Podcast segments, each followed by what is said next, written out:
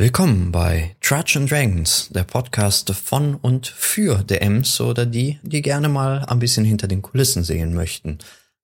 Heute äh, wollen wir über das Thema One-Shots und Kampagnen reden, was äh, einiges zu bieten hat. Und dazu haben wir heute unter anderem den Max. Vielleicht kannst du Hallo sagen und mal erzählen, wie es äh, dir in den letzten Tagen bezüglich D&D ergangen ist. Hallo erstmal. Und ja, wie Corona immer noch uns in Griffen hält oder jetzt wieder. Ähm, meine zwei Kampagnen spielen weiterhin online. Wir sind inzwischen auf Fantasy Grounds Unity gewechselt. Sehr geil. Deutliche Verbesserung zu Classic, finde ich. Und die eine Gruppe ist im Underdark. Und die beschweren sich immer, dass es noch zu leicht ist, obwohl sie jetzt schon ein paar Mal wirklich kurz vor einem TPK waren. Ich bin mir nicht so ganz sicher, was die wollen von mir oder wie, wie schwer sie es wirklich möchten. Aber das wird sich auch noch zeigen, was da mach, was machbar ist. Während die anderen sich gerade mit, also die andere Kampagne sich gerade damit befasst, dass sie Dämonen beschwören möchten beziehungsweise einen Dämonen ausrotten möchten oder töten möchten und sie jetzt keine Ahnung haben, wie sie in die Elemental Plane of Fire, in die City of Brass kommen. NPCs. Oder das anstellen möchten. Immer NPCs suchen. ja, darauf wird es hinauslaufen, weil sie sind leider noch nicht hoch genug für Plane Shift. Mhm. Aber selbst da muss irgendwie die richtigen finden. Genau. Ja. Mächtige äh, Wizards könnten sowas. Ja, also sie hält sogar einen an der Hand. Sie müssen bloß fragen. Ja, und wie man schon gehört hat, ist noch jemand dabei, nämlich der Justus. Wie sieht's so bei dir an der D&D-Front aus? Ja, hallo. Ähm, ich spiele ja immer noch äh, Lost Miles of Vandelver mit meinen Leuten und das nähert sich so langsam dem Ende. Ähm, wir haben jetzt einen, einen Cliffhanger direkt vor, Achtung Spoiler, König Kroll gemacht. Ähm, also quasi, sie haben gerade die Tür geöffnet und habe ich gesagt, so Leute, wir haben noch zehn Minuten, denn das, was jetzt kommt, werden wir nicht in zehn Minuten abhandeln können. Genau. Und ich mache aber so, schon so langsam so Gedanken, äh, was, was so danach kommt. Ich habe ja so ein paar Ideen, die so ein bisschen in die Feenwildnis uh. hinüberzuführen und da ein kleines Abenteuer zu spielen. Ein One-Shot. Ähm, äh, nee, nee. Das, das, wird ein bisschen länger werden. Ähm, es wird ein bisschen angelehnt sein an die, an die Serie The Dark Crystal. Oh, der Hammer. Kennt. Und ähm, also dieses, diese Idee mit, mit äh, diesem, diese dunkle Magie, die die Welt ein bisschen zerstört, ähm, also das Intrigenspiel, dass äh, die Elfen, ich nehme statt, statt den Skexes. Äh, ja, nee, das, das Skexes mit. Das, es gibt, das muss ich jetzt kurz erzählen. Ich, ich habe überlegt, okay, was, was kannst du für die Skexes nehmen, so als Äquivalent? Und äh, scroll so durch meine, ich glaube es war Volos, wo ich durchgescrollt habe, also äh, durchgeschmökert und ähm, stoße dann auf äh, Wesen namens Nagpa. Nagpa sind, ich, ich hatte eh überlegt, ob ich nicht die, die äh, Raven Queen ein bisschen mit einbaue. Nagpa wurden, ähm, haben die Raven Queen bei einem magischen Ritual verraten und nun von ihr daher verflucht.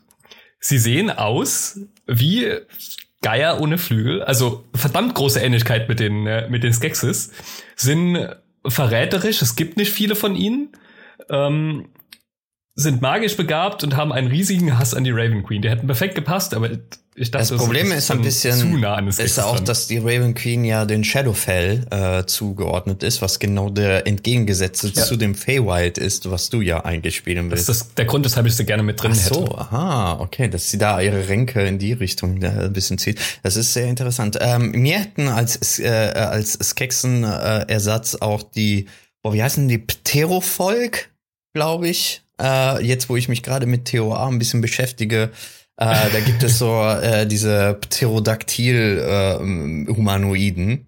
Äh, äh, die sehen auch sehr ähnlich aus. Ja, ich will aber halt gerade etwas, was nicht ja, ja. aussieht, sondern es soll nur so diese Rolle von, von den Unterdrückern darstellen. Ja. Deswegen, ich habe jetzt ein paar, ich habe mir jetzt für die, für die ähm, Noloths, wie heißen die? Arcanoloth, Hyperoloth, Ach so, ja. ja. Äh, ja, die habe ich mich entschieden. Und eine weitere Sache, die ich, die ich ähm, sehr, sehr, sehr schön finde, wo ich gerne aus dem Nähkästchen plaudere, ist, ich habe so überlegt, okay, das ist, die Feenwelt ist ja abgeschieden und ich, ich will so ein paar Sachen machen, um es fremd erscheinen zu lassen. Und so eine Idee ist so, okay, sie treffen halt irgendwie auf eine Familie und ähm, das Kind hat wahrscheinlich Gerüchte über die materielle Welt gehört und äh, fragte nach irgendwann was, was irgendwas, was für uns ganz normal erscheint und sagt, stimmt das, dass es bei euch so und so ist? Und ich habe lange Zeit drüber nachgedacht und habe mich dann auch am Freitag mit ein paar Leuten, habe ich das auch erzählt und habe hab sie gesagt, dass ich mir da Gedanken mache. Und da hat mich jemand auf die Idee gebracht, ähm, dass sie ein anderes mathematisches System verwenden. Ähm, und da bin ich gerade noch am, am Recherchieren. Und es, es ist erstaunlich, wie viele unterschiedliche mathematische Systeme sich in der, äh, in der Geschichte entwickelt haben, die auch gefühlt überhaupt nichts mit unserem zu tun haben. Also weit ab von Hexadezimalsystemen oder sowas. Okay. Ähm, und äh, das finde ich gerade spannend und habe vor, das irgendwie einzubauen. So, das hast du, Sandro. Äh, oh, ja, äh, ja, genau. Und ansonsten bin ich, Sandro, äh, äh, noch im Bunde. Und äh, was, wie sieht's bei mir aus? Ja, ich äh, hatte ja vor ein paar Monate ja bereits äh, die äh, Storm King Thunder Kampagne ja durch, hatte eigentlich vorgehabt, äh, jetzt einen eigenen Homebrew. Bin aber jetzt dann doch, habe ich mich umentschieden, dass ich äh, äh, auf einen, äh, auf TOA, also Tomb of wechsle weil ich es einfach haben will, hust, hust. Ähm, nein, äh, in keinster Weise. Das wird eine große, massigen äh, Kampagne werden. Das ist äh, sehr interessant. Ähm, ja, mit, äh, mit der Streaming-Gruppe läuft auch gut. Und äh, was ich vor ein paar Wochen äh, jetzt auch gemacht habe, was auch gut in diese Schiene hier passt von heute, war auch ein Halloween One-Shot. Ich, äh, wenn man es hört, ist Halloween schon lange, lange vorbei. äh, genau, aber wir hatten, äh, ich mache ja immer so immer Richtung Halloween, äh, mache ich eigentlich immer so ein so ein Halloween One-Shot und so Richtung Weihnachten immer so ein Weihnachts One-Shot und äh, ähm, ja, habe ich abgehalten und erstaunlicherweise war sogar der Justus dabei als Spieler mal. Ja, genau. Der Sandro hat mich gezwungen bei seiner schrecklichen Spielleitung. Das, äh, ja, ich möchte betonen. Äh, Künsten kann man es ja nicht nennen. Ich möchte betonen, er hat überlebt. Dafür mein, mein äh, Kamerade nur gezeigt. Ja. Nein, ähm, aber genau, wenn wir schon dabei sind, ähm, wir wollen ja heute auch über das Thema One-Shot sprechen und Kampagnen. Ähm, zuallererst sollten wir mal äh, abklären, was unter Kampagne und One-Shot zu verstehen ist. Äh, ähm, Kampagne ist klar, ich glaube, da müssen wir nicht so stark drauf eingehen. Alles, was, äh, oh, meinst du?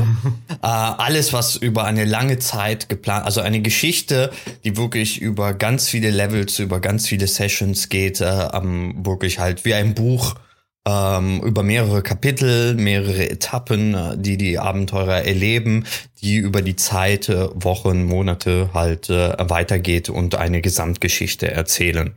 Würdet ihr mir so zustimmen? Dass das eine Kampagne ist. Ja. Nö. Okay. Was verstehst du unter einer Kampagne? Also, also traditionell ist, glaube ich, die Kampagne einfach ähm, eine Ansammlung an Abenteuern, die die ähm, die nichts miteinander zu tun haben müssen oder nur sehr sehr indirekt was zu, miteinander zu tun haben müssen, weil es vielleicht denselben äh, Bösewicht mit äh, vereinen oder sowas. Aber ähm, ich glaube so die, diese Tradition, dass man quasi eine einzelne eng zusammenhängende Geschichte spielt und das ist Kampagne zeichnet, ist glaube ich relativ jung. Okay. So habe ich zumindest mitbekommen. Also ich okay. Interessant. Also eigentlich sagst du, eine Kampagne ist schon eine Ansammlung von mehreren One-Shots. Ja, nicht unbedingt One-Shots. Abenteuer. Also du kannst ja auch ein Abenteuer über mehrere Sitzungen. Also ich würde jetzt zum Beispiel die Lost Minds of Endelver würde ich als Abenteuer bezeichnen, nicht als Kampagne. Und wenn du dann daran, dann was ich, äh, Storm King Thunder anschließt oder sowas, ähm, gut, Storm King Thunder wird schon als, als Kampagne bezeichnet. Ähm, also, ja, es ist, aber, es aber ist ist, ist, ist ein Lost Minds of Delver nicht schon eine Mini-Kampagne? Also eine kleine Kampagne? Es gibt Leute, die das behaupten, ja. Du, äh, du behauptest das also nicht. Äh, ich, ich, ich würde es als Mini-Kampagne tatsächlich bezeichnen. Ja klar, es ist ja nur ein Kapitel, es ist also es ist nur ein Geschichtsstrang, der sich so gesehen da entwickelt. Ähm, aber trotzdem hast du da drinnen ja viele ähm, viele verschiedene Orte. Also du, du, du, machst, du hast diesen Thunder Tree äh, Teil mit den Drachen, du hast äh, ähm, die Goblins Teil der Geschichte, du hast den Hideout äh, hier, den Red Brand. Also du hast viele kleine Geschichten, die zusammenhängend, aber eine übergeordnete ähm, roten Faden führen, die dann zusammen äh, zu einem äh, zu einem Gesamtkonzept, also zu einer Art Kampagne halt führen. Also ich würde das schon als kleine Mini-Kampagne bezeichnen. Ich auch. Also ich würde tatsächlich so weit gehen und alles sagen, was mehr als drei bis vier Sessions geht, würde ich schon als Kampagne bezeichnen. Zwar als Mini-Kampagne, aber als Kampagne. Ich finde, da bist du dann definitiv über einen One-Shot hinaus. Also trennt ihr quasi nur zwischen One-Shot oder Kampagne und es gibt keine Zwischenstufen. Ah. Ja, wobei wir hier. Gibt's da eine, gibt's bei dir eine Zwischenstufe? Abenteuer klang so. Ja, also ich meine, ähm, mir, mir ist die, die genaue Abtrennung, ehrlich gesagt, auch nee. nicht so wichtig für, den, für die Handhabung. Ähm, ja, ja, klar. Aber ähm, also für, für mich ist Abenteuer so, so, so ein Überbegriff, der abgetrennt davon ist. Und es gibt dann halt spezielle Abenteuerformen, so wie es, was ich bei Gedichten, Sonette und irgendwelche Haikus oder sowas gibt. Gibt's halt ähm, bei Abenteuern gibt's halt den One-Shot, der für eine Sitzung geplant ist ähm, und recht kurz und einen in sich geschlossenen Handlungsstrang hat. Ähm, und der auch von mir aus von der Vorbereitung ein bisschen anders ist, aber da werden wir später wahrscheinlich nochmal drüber reden. Das wird jetzt gerade zu weit wegführen.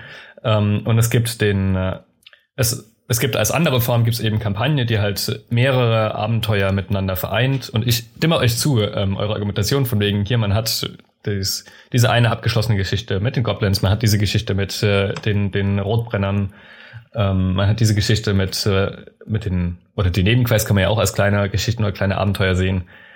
Ähm, ja, ich finde das Ehrlich gesagt, um ist, ist ja auch jetzt äh, ist ja auch jetzt nicht so wichtig. Es geht ja darum, wenn wir jetzt gleich über Kampagne und One-Shot, dass der Zuschauer weiß, äh, beziehungsweise wir, äh, Zuschauer vor allem, ne, Zuhörer meine ich, ähm, nee, äh, aber vor allem auch wir, dass wir ungefähr einen Rahmen haben, von was verstehen wir darunter und äh, wenn wir gleich darüber sprechen, dass wir wissen, in welche Richtung es geht, ne?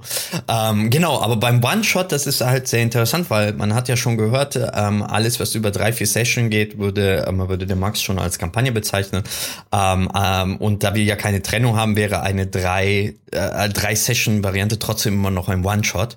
Ähm, obwohl es One, also ein Shot heißt, was im Grunde theoretisch beinhaltet, dass man es alles in einmal ab, äh, abverlangt, äh, abarbeitet. Aber ja, ich, äh, ich mache das ja auch so. Nicht immer ist ein One-Shot wirklich ein One-Shot. also. Jemals? Es, ja, ja, doch. Also ich habe es noch nie an einem Abend? Ich, ich, der Halloween hat funktioniert. Es hat, ich habe hey. vier Stunden geplant, es sind nur sieben Stunden, glaube ich, geworden, aber es, ich habe es in einem gemacht. Das, das ist noch eine sehr gute Quote. Mein äh, Rekord bisher war, ähm, das war das da war Hexen 1733 noch nicht draußen, da gab es vorher zum gratis Rollspieltag so, so Pro-Materialmäßig das, äh, den Schnellstarter, ähm, der auch noch so in der Beta-Version war. Mhm. Und da steht hinten drauf, gut, das ist so für ein bis zwei Stunden geplant. Ähm, wir haben, glaube ich, fünf oder sechs Stunden dran gespielt und am Ende ist die Gruppe gestorben. Also uh. Mhm. Aber wir waren ja, auch weniger Leute als äh, vorgesehen. Ja, okay, aber. Ja, okay, da bin ich halt durch mein Streaming immer ein bisschen angebunden an mich, an meine Zeiten, die ich immer, die ich gebe, vorgebe zu halten. Zumal wir Dienstag spielen und nicht jeder kann dienstags bis drei Uhr nachts spielen und dann habe ich halt nur meine vier Stunden. Und wenn es dann halt auch wie jetzt bei dir sieben Stunden dauert, da wird da halt automatisch ein T-Shirt draus. Ja, ja, wir haben es ja offline gemacht. Also es war nichts, was wir im Stream gemacht haben und äh, ich, ich, wir wollten das ja auch durchspielen. Also hätte jetzt einer gesagt, ey, könnte wir vielleicht hier aufhören, dann, dann hätte ich es. Äh, aber war ja geplant als eine kleine Geschichte, ähm, hat sich ein bisschen hingezogen, aber ich denke, darüber werden über die Probleme eines One-Shots und die Längen werden wir sowieso noch zu sprechen kommen. Aber wir sind uns einig, ein One-Shot muss nicht an einem einzelnen Abend stattfinden.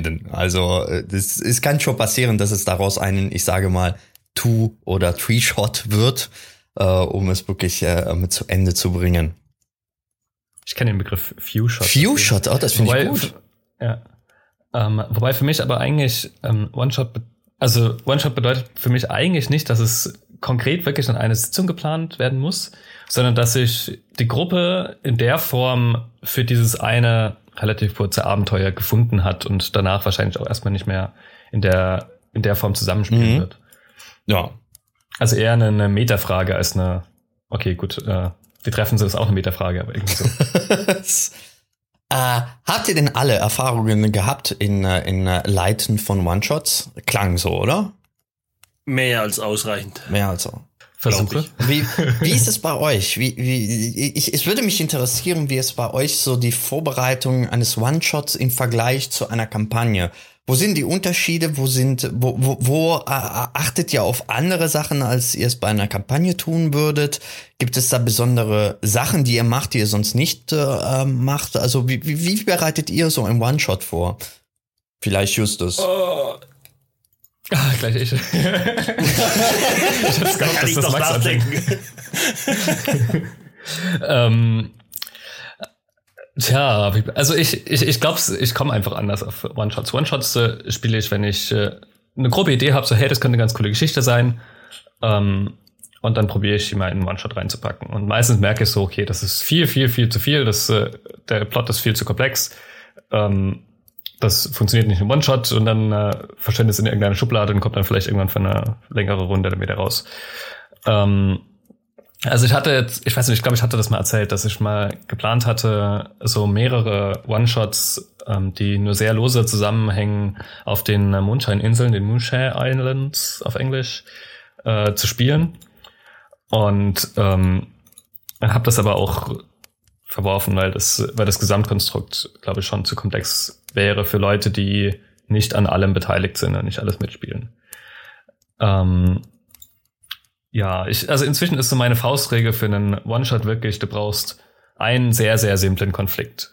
Ähm, ein, ein, zwei Rätsel und nicht mehr als zwei Kämpfe. Eigentlich. Also, und wenn dann sehr, sehr kurze, wo du, keine Ahnung, zu fünft einen Zombie schnell niederhaust oder so, weil ähm, das Kämpfe fressen einfach Zeit. Und ähm, das ist halt eine Zeit, die du, wenn du es wirklich nur in einer Sitzung spielen willst, äh, nicht unbedingt aufwenden willst. Oder nur in, in sehr bedingtem Maße. Du kannst halt nicht so viel reinschieben.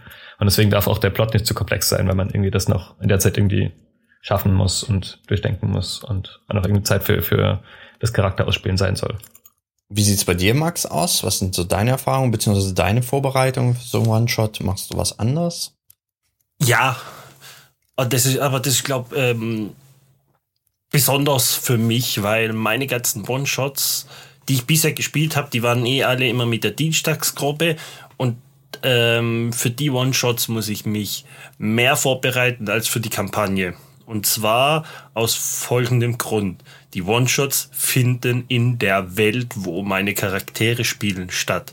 Das heißt, ich kann nicht einfach, weil ich nehme ja wie immer äh, irgendwelche vorbereiteten ähm, One-Shots und bastel die mir zusammen, so wie es mir passt. Ich muss die dann halt auf meine Welt anpassen. Ich muss sie in meine Welt integrieren. Und das ist deutlich mehr Arbeit, als mir irgendwo, wo ich eh schon eine Kampagne habe, äh, die, die läuft, einfach die laufen zu lassen, sondern ich muss die da integrieren, den One-Shot. Weil und das ist tatsächlich viel mehr Arbeit als ich nehme einfach nur den One-Shot und ich spiele ihn, also wenn er vorgeschrieben ist. Und ich muss ihn bloß ein bisschen anpassen. Ich, ich finde ich finde es sehr interessant, weil das bedeutet bei dir, wenn ich das richtig verstehe, dass du One-Shots benutzt als kleine Episoden innerhalb deiner Kampagne. Also um, um so gesehen deine Kampagne so, was passiert währenddessen in anderen Teilen der Welt oder was passiert während die Helden einmal ihre einmal ihre epische Geschichte, sage ich mal, einmal machen, was passiert eigentlich mit anderen Leuten in anderen Teilen der Welt? Genau. Okay. Genau, also zum Beispiel ein, ein gutes Beispiel dafür ist, ähm, als ein Spieler halt ausgefallen ist, ist meistens dann wird ein One-Shot irgendwo gemacht, wenn ein Spieler fehlt. Ähm, mir das plötzlich mal eine, so eine kurze Evil-Kampagne, ein Evil-One-Shot draus gemacht. Sie haben die Gegenseite gespielt. Sie haben genau das, wo sie gegen anlaufen, gespielt. Und mal einen Blick, einen Blick aus denen ihrem mhm. Winkel bekommen. Ja, an sich finde Was ich dann auch wieder als Traum von den Spielern betrachtet habe. Also sie durften sich während der Session nichts aufschreiben, einen Tag später alles, woran sie sich noch erinnern konnten, durften sie dann aufschreiben und als Charakterwissen deklarieren. Ja, aber das finde ich eigentlich an sich spannend, um, um halt die Kampagne noch ein bisschen mehr Fleisch, also die Geschichte an sich, die man sich vielleicht selbst ausgedacht hat, ein bisschen mehr Fleisch zu geben, um mal zu zeigen, wie es vielleicht in anderen Teilen und mal den Fokus ein bisschen zu shiften ähm, finde ich eigentlich ähm, sehr interessant, dafür One-Shots halt zu verwenden, um, um halt das, ja, wie gesagt, das alles noch ein bisschen mehr Fleisch zuzugeben. Hast du dann die Charaktere vorbereitet oder haben äh, deine Spielerinnen also die, bei der bei der Evil-Kampagne war mir deswegen war es auch wieder ein Two-Shot, weil ich für sowas meistens dann halt, okay, wir setzen uns hin und jeder erstellt sich einen Charakter, damit auch die Spieler einfach mal so die ganzen, weil ich habe ja fast ausschließlich neue Spieler, also neu vor drei Jahren, neue Spieler, die halt noch nicht so viel Erfahrung in unterschiedlichen Charakteren hatten und sich sozusagen da mal auch, oh, wie ist ein Wizard? Oder der Fighter, der jetzt seit drei Jahren den Fighter spielt, mal zu gucken, oh, wie ist ein Spellcasting? Und um danach im One-Shot zu, zu, sagen, bin ich froh, dass ich einen Fighter spiele. sagen. Und so sowas in die Richtung. Ähm, sie haben ja auch meine meine Hauptcharaktere haben ja auch ihre Follower, die auch ganze Charaktere sind und die werden dann auch häufig verwendet sozusagen äh, für ähm, für diese One-Shots, um irgendwelche Quests zu erledigen für NPCs, die sie angeheuert haben oder sonst irgendwas. So sind sie, so sind sie ja überhaupt gerade jetzt auch dieser dieser Neben, also dieser One-Shot, der von ihren ähm, Followern erledigt wurde. Ähm, da sollten sie das Herz einer Medusa ähm, finden. Ich habe halt ein bisschen Drama draus gemacht, dass die Medusa eigentlich gar keine Medusa sein will und gar nicht böse ist. Und äh, jetzt ist plötzlich eine Quest für die Hauptcharaktere geworden, weil es hieß halt, okay, ihr müsst ein Challenge Rating 20 Demon umhauen. Ja, das machen halt nicht die Level 7, 5 Follower, sondern das wäre eine Suicide Mission. Aber deswegen, ich, ich, ich liebe diese One-Shots da reinzubinden das macht echt viel aus. Ja, okay, aber wir wissen, also bei dir ist es schon so, dass du, wie gesagt, das in deiner Kampagne trotzdem noch behältst, also in der, in, sagen wir, in der Welt deiner Kampagne. Ja. Ähm, weil bei mir ist es so, wenn ich One-Shots mache, ist es bis jetzt halt immer so gewesen, dass ich es komplett unabhängig mache. Ich benutze One-Shots auch gerne einfach mal, um neue Spieler kennenzulernen. Ich bin ja auch ein bisschen ja in den, äh, hier in den verschiedenen Foren unterwegs äh, und äh, so es kommt mir immer wieder, dass man halt in Gesprächen kommt und äh, ja, man neue Spieler einfach erlebt äh, oder so. Dann mache ich halt einen One-Shot und ja, frage, wer möchte mitmachen. Ähm, beim letzten Mal war jetzt niemand aus der Community selber da, aber ich hatte halt ein paar Leute äh, dabei, mit denen ich halt noch nie vorher zusammen gespielt habe. Und äh, ich, ich mag es einfach auch für mich als Meister halt ein bisschen äh, immer wieder neue Spieler zu haben, weil das die bringen halt komplett andere äh, Voraussetzungen halt am Tisch äh, und andere Facetten, die ich vielleicht noch nicht kannte, weil ich in meiner Gruppe das anders bis jetzt halt immer äh, kennengelernt habe. Da finde ich das ganz gut. Aber dementsprechend müssen bei mir wirklich die One-Shots so sein. Sie erzählen eine eigenständige Geschichte, man braucht kein Vorwissen.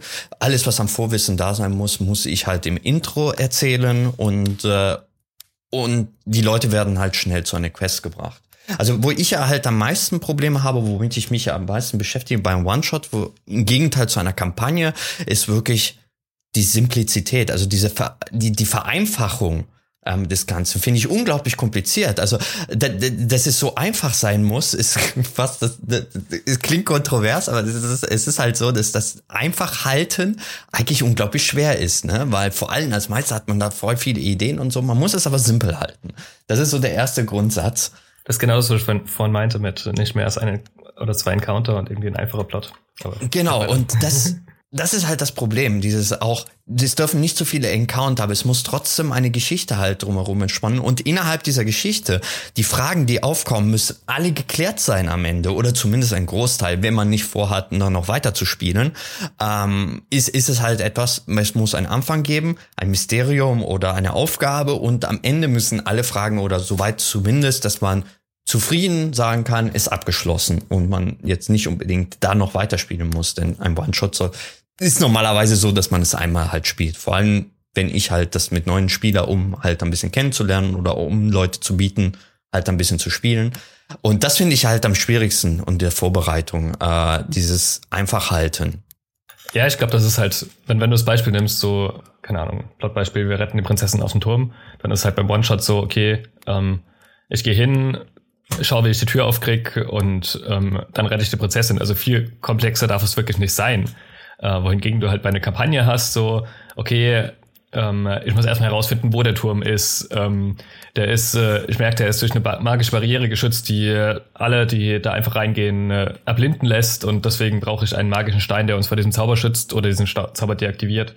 Und ähm, dann kommen wir die hoch zur Prinzessin und stellen fest, du, das ist gar nicht die Prinzessin, sondern ähm, oder keine Ahnung, die Prinzessin ist eigentlich böse oder sowas. Das genau. ist halt, was du in der Kampagne machst. Und ähm, das kannst du halt in einem One-Shot einfach nicht, ähm, weil einfach die Zeit nicht da ist und weil du auch als, also das ist immer, ähm, man, man, man vergisst oftmals als, als Spielleitung, wie schwierig es auch ist, so einen Plot zu entdecken ähm, und wie viel Zeit man dafür braucht. Oder auch fand ich, was, was bei mir immer die Zeit komplett durcheinander wirft, ist auch die Tatsache, ich als Meister möchte gerne den Rollenspiel ja fördern und erlauben. Und wenn plötzlich die Spieler anfangen miteinander äh, Rollenspiel zu betreiben und eine Szene, um genau zu überlegen, wie machen wir das, was tun wir da, warum sind wir hier, was ist hier passiert und so weiter, will ich halt die nicht hetzen und sagen, hier, ne, ihr müsst weiter oder ihnen direkt wieder was Neues vor dich, sondern ich, ich möchte ja gerne, dass der Rollenspiel immer natürlich vorhanden bleibt und äh, ähm, ja, je nachdem, was du für Spieler hast, äh, ist es so, dass manchmal da auch sehr viel Zeit gefressen wird. Also äh, Kämpfe nehmen sehr viel Zeit, aber auch äh, immer dieses äh, Rollenspiel miteinander kann auch viel Zeit fressen. Vor allem Zeit, die du gar nicht eingeplant hast oder die, die unerwartet plötzlich kommen, weil, weil die Leute plötzlich an einer Stelle plötzlich komplett andere Schlüsse ziehen ähm, und dann plötzlich in eine komplett andere Richtung gehen, als es eigentlich geplant ist. Und da auch wieder halt nicht zu viele solche Fallstricke einzubauen. Ah, das ist alles, alles auf jeden Fall auf eine andere Ebene kompliziert. Ich meine, wenn man, wenn man eine Kampagne spielt, okay, dann, dann gehen sie halt nach B und nicht nach A. Aber dann baut man halt äh, aus dem Stehgreif einfach irgendwas für B. Das ist ja kein Problem. Und dann, äh, und dann spinnt man da die Geschichte weiter und führt sie irgendwann wieder zurück zur Hauptquest innerhalb von mehreren Sessions. Aber in einem One-Shot hast du ja ein vordefiniertes Anfang und Ende und willst es auch erreichen. Da spontan zu werden und komplett die Geschichte umzumodden, ist viel, viel schwerer und ja zum Teil manchmal auch gar nicht so gegeben. Ja, vor, vor allem um gerade diese, diese Plotholes nicht zu haben, die halt wirklich bei einem One-Shot offensichtlich sind, wenn am Ende von diesem One-Shot irgendwie Fragen offen bleiben. Weil irgendwas aus dem Finger saugen, das geht schon, aber wirklich da alles noch zu bedenken, was man sich irgendwie gedacht hat. Das ist in der Kampagne so, oh ja, oh, ich habe die Frage vergessen zu klären. Ah ja, dann machen wir es halt nächstes Mal oder übernächstes Mal oder, oder vielleicht wird es eine Überraschung irgendwann, so taucht plötzlich von hinten wieder auf und weil die Spieler auch vergessen haben, keine Ahnung, aber das kannst du mit dem One-Shot halt alles nicht machen. Du hast ja nur ein einziges Mal. Ja, es kommt drauf an. Also du kannst, ähm, also wie Sandro das bei uns letztes Mal gemacht hat, äh, du kannst schon so ein ungutes Gefühl mit einer Unsicherheit am Ende lassen. Das war aber auch ja, Absicht in genau. dem Fall. Ne? Ähm, aber das ist, das, das stimmt, du hast so diese, diese, diese Nebenfragen. Du kannst nicht deine, deine gesamten Ideen wirst du in einem One-Shot nicht offenbaren, sondern du offenbarst halt so diesen, diesen äh, gewissen stringenten Plot und diese, diese, dieser Grundplot, der muss äh, den Spielerinnen klar sein. Ähm, und da müssen die Fragen beantwortet sein. Aber natürlich wird es immer noch Fragen geben, die offen bleiben, wie, keine Ahnung, was ist mit dem NPC da an der Seite oder ähm, hat es wirklich gereicht, um den Regen wiederzubringen oder sowas? Ähm, das sind halt so die Folgefragen, die halt, oder Fragen über Nebencharaktere, die halt einfach in einem, in so einem kurzen Abenteuer nicht behandelt werden. Da kommt mir auch direkt die nächste Frage, die ich euch gerne stellen würde. Und zwar, wenn ihr einen One-Shot leitet oder wenn ihr plant, einen One-Shot zu machen. Also bei Max klang es schon so, er, er scheint ja selber sich das zu überlegen. Nützt ja auch, äh, ähm, aber also es gibt ja verschiedene Orte, wo man auch äh, an One-Shots ja kommen kann. Oder, ähm, oder. Du siehst mich den Kopf schütteln. oder, oder nehmt ihr, also wo nehmt ihr eure Inspiration her oder eure One-Shots an sich? Ähm, weil ich, ich kann ja diesmal mal kurz anfangen als Beispiel. Ähm, wenn ich einen One-Shot mache und ich zu einem bestimmten Thema, äh, wie zum Beispiel jetzt Halloween, dann will ich ja irgendwas in Gruselrichtung machen. Ähm, ich gehe dann, ich gucke dann immer auf der Dungeon Master Guild ob da irgendetwas in der Richtung halt gibt. Ich google da ein bisschen rum und schaue, ob ich da was finde, weil ich finde, Dungeon Master Guild bietet da sehr viele gute Möglichkeiten, halt dann coole One-Shot zu kommen. Eine andere Quelle ist natürlich immer die, äh, die Adventurous League. Die normalerweise die Abenteuer, die in der Adventurous League vorhanden sind, sind ja öfters so One-Shots, die man halt an einen äh, einmal machen kann. Dementsprechend ist da auch sehr viele Quellen für One-Shots, wenn, wenn jemand halt was sucht. Also das sind so meine Quellen und ich benutze das auch sehr viel. Ich ändere meistens äh, sehr viel rum. Also jetzt zum Beispiel, als ich den äh, den Halloween One-Shot gemacht habe, habe ich auch ein vorgefertigtes Abenteuer genommen äh, und habe da aber zwei, mehrere Encounter rausgestrichen, ein paar Sachen an, angepasst, ähm, weil ich mir sicher war, dass das nicht so in der Zeit äh, drin sein würde. Und ich auch, wie Justus schon gesagt hat, nicht zu viele Encounter bauen will, weil das dauert immer sehr viel. Und äh, finde ich vor allem bei einem One-Shot äh, man will halt nicht nur kämpfen. Ne? Also man will ja eine Geschichte erkunden und herausfinden, man will einen Anfang, einen Mittelteil und ein Ende haben.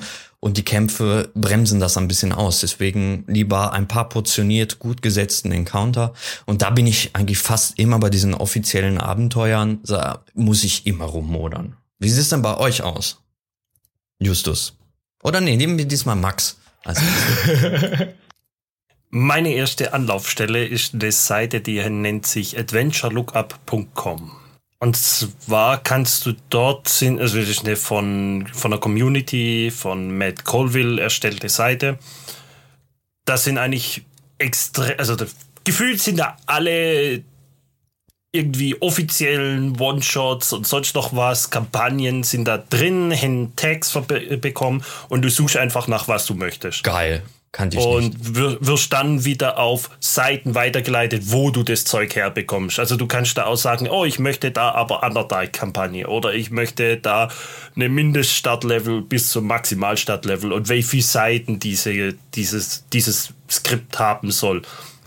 Und da suche ich dann tatsächlich immer entweder für Ideen, um es dann selber zu schreiben, oder einfach um es dann zu kaufen auf, äh, auf den entsprechenden Seiten oder kostenlos bekommen, je nachdem.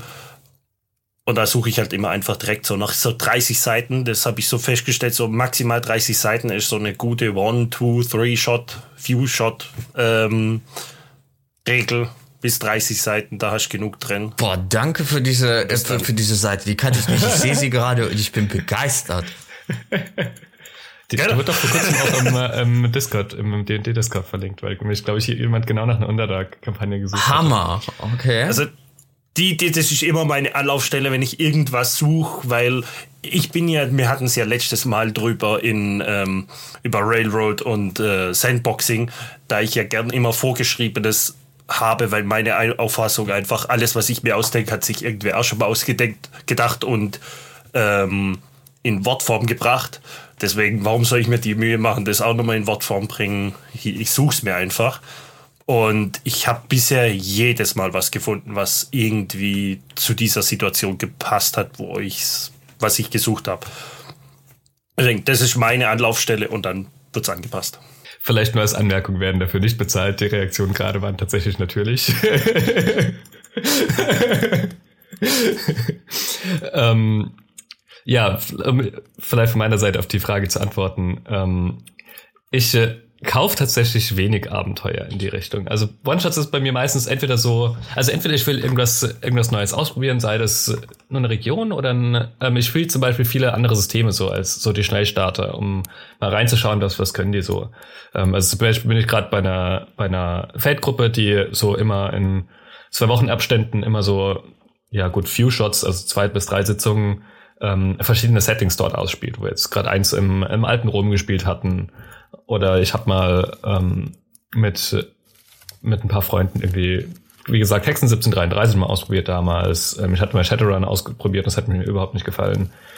Ähm, So Sachen mache ich eigentlich meistens. Oder halt, wenn ich irgendwie eine coole Idee habe, wo ich denke so, okay, das könnte dann, das ist eine nette Aufhänger, eine nette Geschichte, die ich gerne erzählen würde, die kann man so in einer kurzen Zeit ähm, abhandeln, aber meistens sind diese Ideen dann schon zu lang.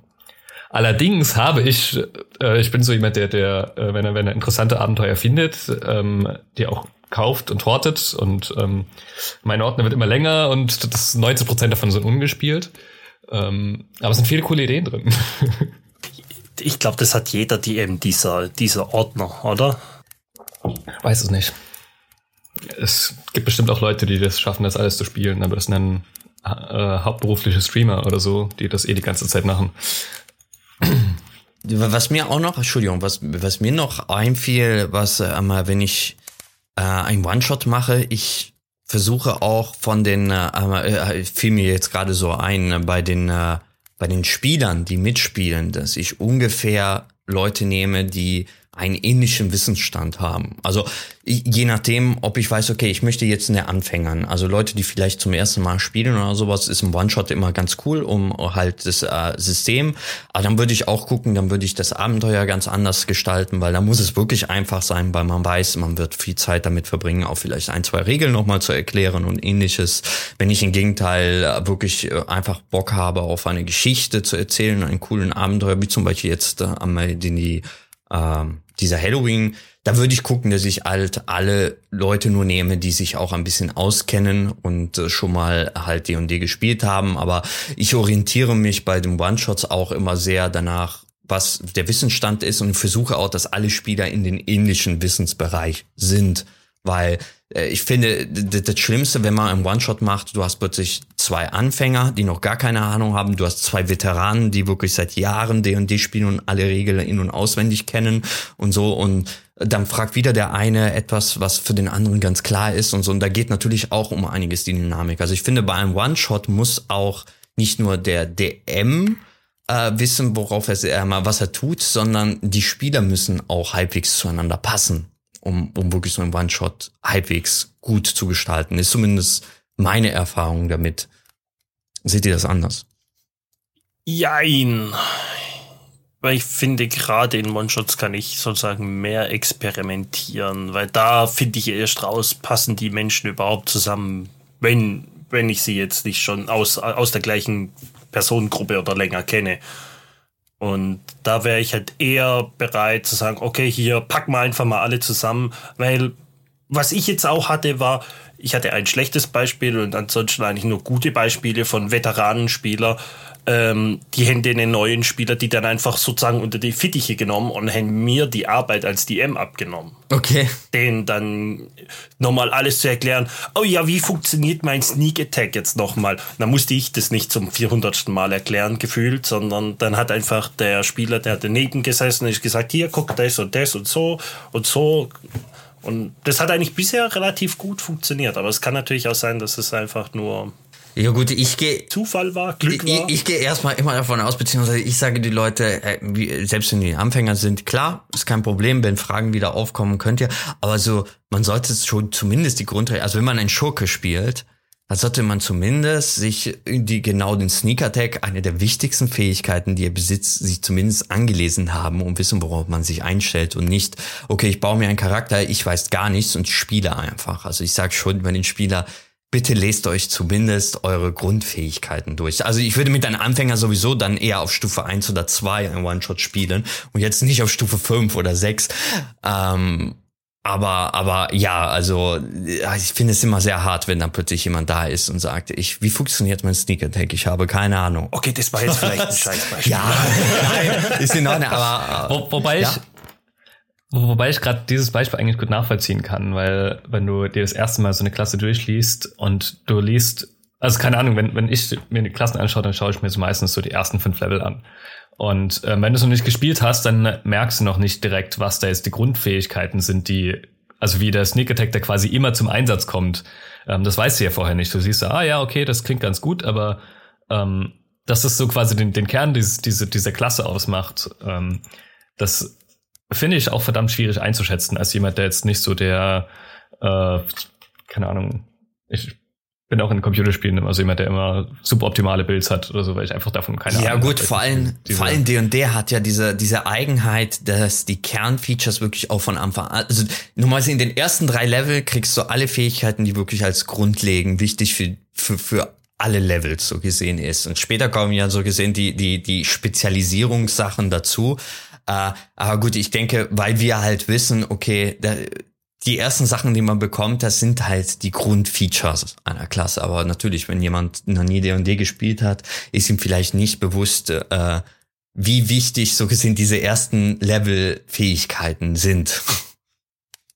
Ja, ich meine, wir spielen das jetzt alle seit ein paar Jahren, ne? Also. wenn wir, wir haben ja jetzt sehr viel auch über One-Shots geredet und äh, wahrscheinlich ist, werden wir noch ein paar Sachen äh, gleich nochmal zurückkommen oder so. Aber ich möchte gerne. Ich habe da noch drei Fragen dazu. Achso, okay, klar, gerne. Vor, äh, weil ich würde gerne auch einmal kurz ein bisschen auch über Kampagnen an sich reden, weil wir haben sehr viel über One-Shots und es soll ja hier One-Shots mhm. und Kampagnen gehen. Und äh, wir haben bis jetzt sehr viel über One-Shots halt geredet. Aber klar, wenn du noch eine Frage hast, gerne ruhig stellen erst einmal. Ich weiß, das, das sind alle Sachen, die vorhin so ein bisschen mhm, angeklungen mhm, sind schon. Ähm, einmal die Frage ist, wie spielt ihr themengebundene Abenteuer? Also, ich meine, Sandro hatte vorhin so Halloween-Abenteuer erwähnt, wo er so ein bisschen Horror versucht. Genau. Ähm, ich, ich lese auch irgendwie auf Reddit oder sowas öfters mal so Weihnachtsabenteuer und so, wo ich mich immer frage, so, was ist an den Abenteuer dann weihnachtlich? Ich kann es dir äh, gleich erklären. Ist jetzt so ein Weihnachtsabenteuer um? Ähm, macht, macht ihr sowas? Und wenn Nein. ja, warum und wie? Willst du erst anfangen, äh, Max? Weil ich kann gleich auf jeden Fall was dazu. Ich habe schon okay. gesagt, ich, ich habe Nein okay. gesagt. Also, ich, mir ist sowas noch nie in den Sinn gekommen. Also Halloween vielleicht, weil ich so Grusel kann man machen, aber Weihnachten oder Ostern oder so irgendwas? Ja, also mit Weihnachtsabenteuer ist eigentlich eher immer so, so ein kleinen Winterabenteuer gemeint. Ne? Also ich hatte, letztes Jahr hatte ich ein sehr cooles, also ja, ich erst einmal, ja, ich mache Themen. Also wenn ich One-Shots mache, dann sind es fast immer eigentlich themengebunden. Aus irgendwelche Anlässe ähm, mache ich das und es hat sich irgendwie in den letzten Jahren halt so eingebürgert, dass ich äh, Weihnachts- und, und Halloween-Abenteuer mache. Klar, Halloween immer Horrorabenteuer, irgendetwas, ein verfluchtes Haus oder irgendetwas in der Richtung, weißt du, was du untersuchen musst so, oder ähnliches halt in der, das, das ist klar. Bei, bei Weihnachtsabenteuer war zum Beispiel so, dass ich letztes Jahr ein Abenteuer äh, gemacht habe, was äh, in den D&D-Setting halbwegs verankert war, aber so im Großen und Ganzen eine, eine Nacherzählung des, äh, ähm, wie heißt das nochmal hier, der, der Nussknacker, die Geschichte des Nussknacker, aber in D&D Form äh, um, äh, umgemodert, also ein bisschen äh, so gesehen neu erzählt und äh, redefined. Ähm, das war halt unglaublich cool. Äh, genau, es hieß sogar äh, The Nutcracker, Retelling. Ähm, fand ich halt sehr cool, weil es halt ein Abend, äh, eine Weihnachtsgeschichte so gesehen ist, dass man vielleicht kennen könnte. Ich muss sagen, ich kannte es nicht so ganz. Ich kenne, ich weiß, dass der Nussknacker da ist und ich kenne ein paar Grundsachen. Und das war halt eine Geschichte, wo es wirklich darum ging, dass die Abenteurer äh, plötzlich äh, ähm, halt sich da wiederfinden, klein werden und dann halt durch, äh, durch die Maushöhle müssen und gegen große Kakerlaken kämpfen, gegen einen ein, äh, wie hieß das nochmal, Fairy Plump? Nee, äh, äh, Dings, irgendwas, egal. Auf jeden Fall gegen einen kleinen Drachen kämpfen musste und alles drum und dann. Es war sehr, sehr cool und am Ende halt der große Mausekönig oder was es war, äh, den Kampf. Ähm, es war auf jeden Fall sehr cool, weil, und das war halt so, was ich mit einem Weihnachtsabenteuer halte. Irgendetwas, was so ein bisschen in die Richtung geht, weihnachtlich, äh, beziehungsweise es muss ja nicht unbedingt Weihnachten an sich als Thema sein, aber so ein Abenteuer in vielleicht Eis, ein bisschen mehr Feenwelt, ein bisschen mehr äh, vielleicht in diese Richtung gehend. Also da, da gibt's auch genug, was man da finden kann, wenn man so in die Richtung sucht. Ähm, Wobei Feenwelt ja eher so Frühling und Halloween wäre. Ne? Aber ja, ja, aber, aber ja. Gibt halt Möglichkeiten, ja, auf jeden Fall da was äh, ja. zu machen. Ich, ich finde es immer, immer nett. Also ich, ich hatte die Ideen auch schon mal sozusagen so, hey, also ich meine, Weihnachten oder so die ganzen Feiertage bieten, bieten sich halt einfach an, weil Leute da Zeit haben und gerade Weihnachten, ähm, zumindest in meinem Altersspektrum, es sind irgendwie dann alle auch in der, in der, in der Nähe, weil wir irgendwie dann alle mal bei ihren Eltern chillen. Ähm, und ja, deswegen habe ich auch schon ein paar Mal drüber nachgedacht, sowas zu spielen, aber ich habe es tatsächlich nicht dann auf Themen gebunden. Ich, also gerade Weihnachten finde ich immer schwierig zu fassen. Ähm, natürlich, man kann Winterabenteuer machen, man kann, keine Ahnung, ein Abenteuer machen, wo alle irgendwelche Pullover tragen oder irgendein Fest retten müssen oder so. Gibt es genau, einige genau. sehr, sehr lustige Sachen. Ähm, aber ja, bevor wir uns da jetzt zu lange aufhalten, noch die beiden weiteren Fragen, die vielleicht ein bisschen miteinander zusammenhängen.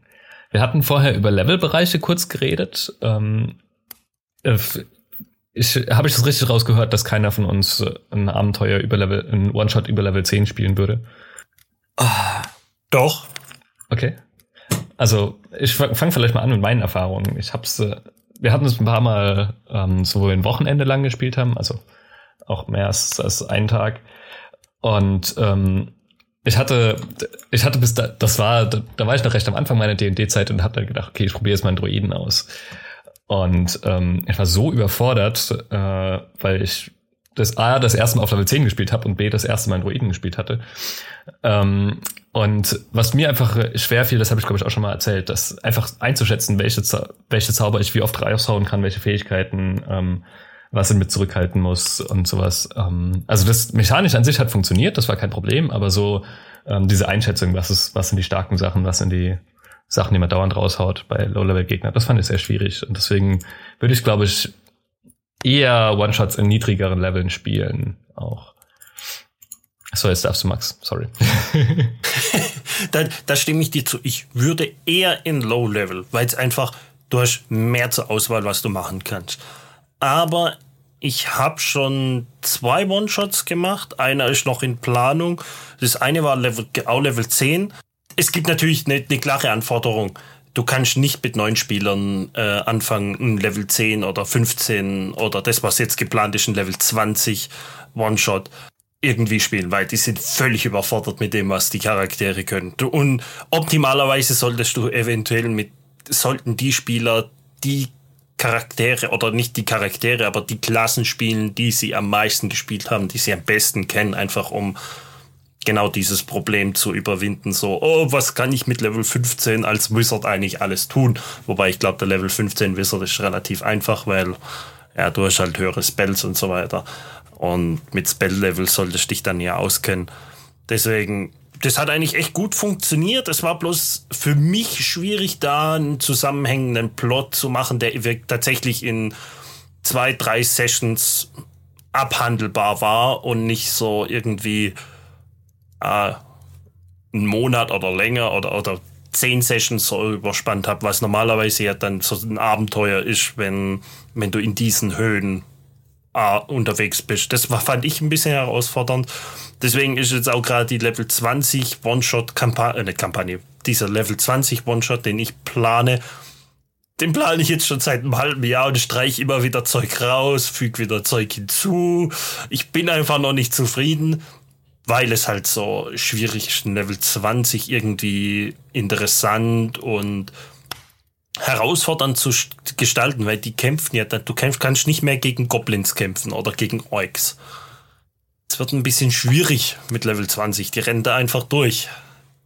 Deswegen, aber ich mach's trotzdem.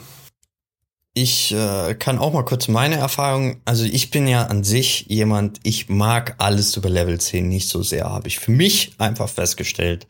Also vor allem als Meister. Ich weiß nicht, ich finde, ähm, vor allem bei einem One-Shot ist es ja so, dass du, die Charaktere werden halt sehr stark und man merkt so, ab, ab Level 10 sind die schon verdammt stark. Und da einen spannenden One-Shot zu bauen, finde ich viel schwieriger, als wenn ähm, die Charaktere zwischen Level 1 und Level 5 sind, wo man halt noch ihnen auch, was weiß ich, halt äh, für ein Weihnachts, äh, für ein, Weihnachts für ein Halloween-Abenteuer zum Beispiel eine Hack als Endboss mal reintun oder irgendetwas. Also es ist viel einfacher, Monster einzubauen, die vielleicht nicht allzu stark sind, aber die passend sind.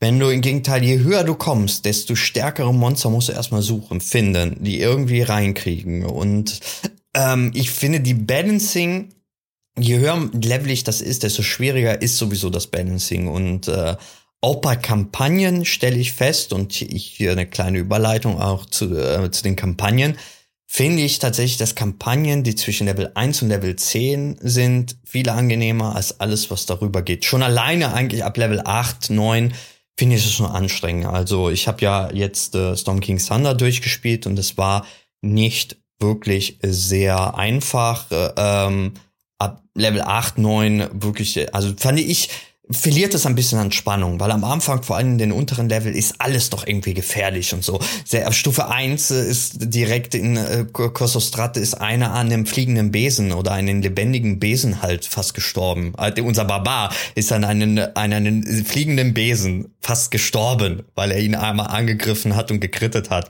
Und das sind, äh, das ist halt unglaublich spannend und witzig, weil, weil, weil dann kann man halt auch genau solche Gegner halt ein bisschen verrücktere einbauen je höher levelig das ist, desto epischer muss das Abenteuer sein, desto mehr muss passieren.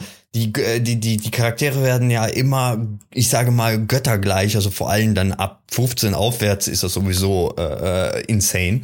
Ähm, und das finde ich halt an sich sehr, sehr, ähm, sehr, sehr schwer. Aber das ist jetzt meine Erfahrung. Deswegen, also vor allem bei, bei One-Shots würde ich nicht über Level 5 gehen. Also 5 finde ich immer so, das ist der, der meiner Meinung nach ist Level 5 der ausbalancierteste Level von allem. Also auf 5 kriegst du den, den, den zwei, die zweite Attacke. Alle Charaktere haben ihre Grundfähigkeiten bekommen. Alles, was danach kommt, sind halt Zusätze.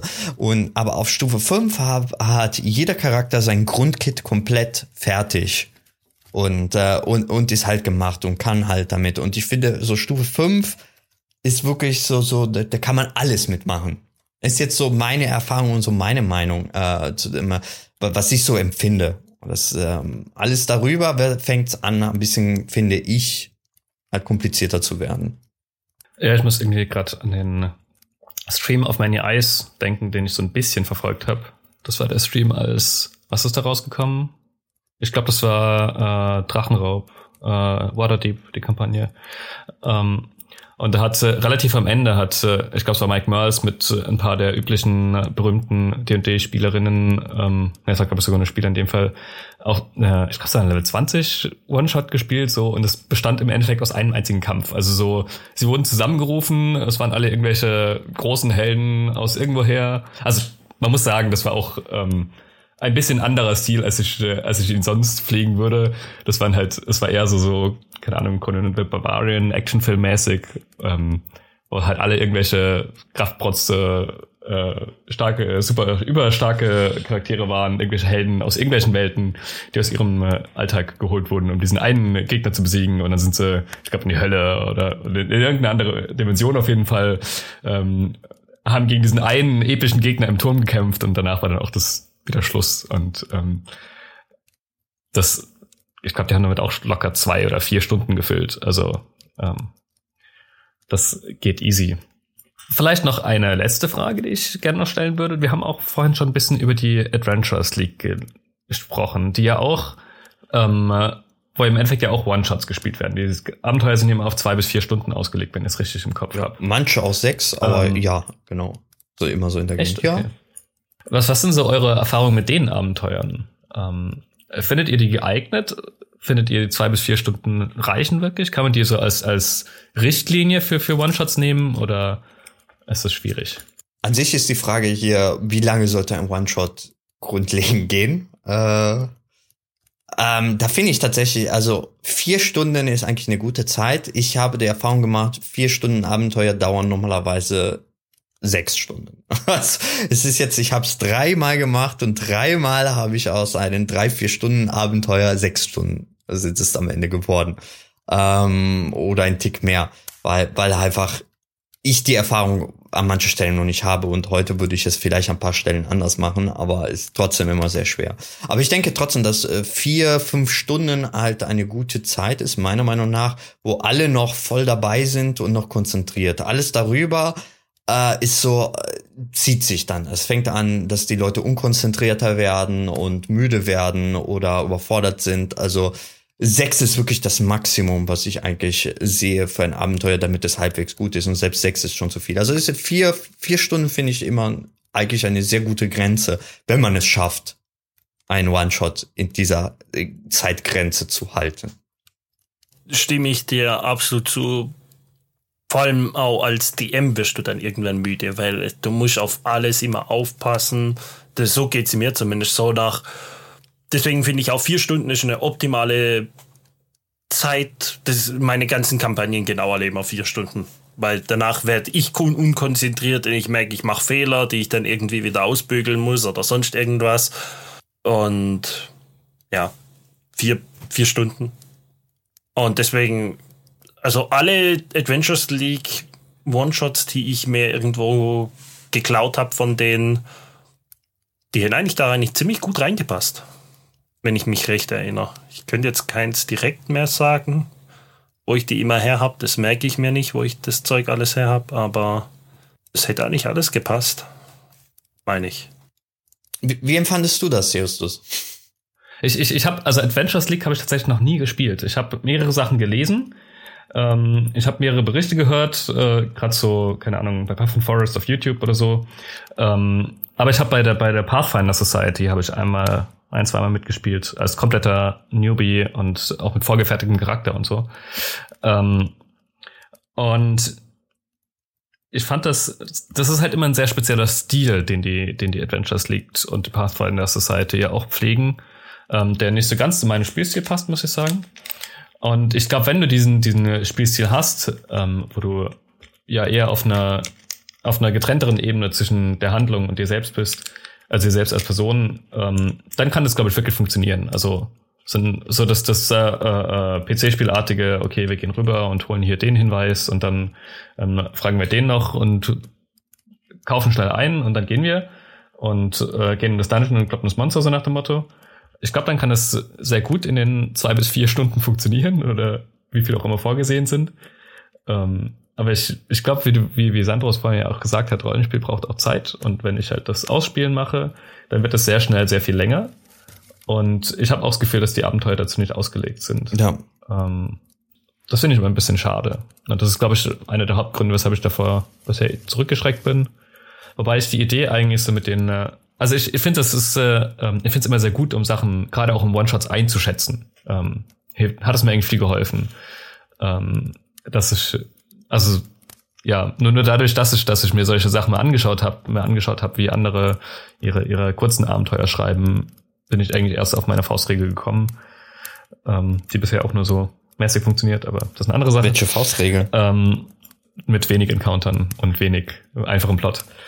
Ähm, und jetzt habe ich den Faden verloren, was ich sagen wollte.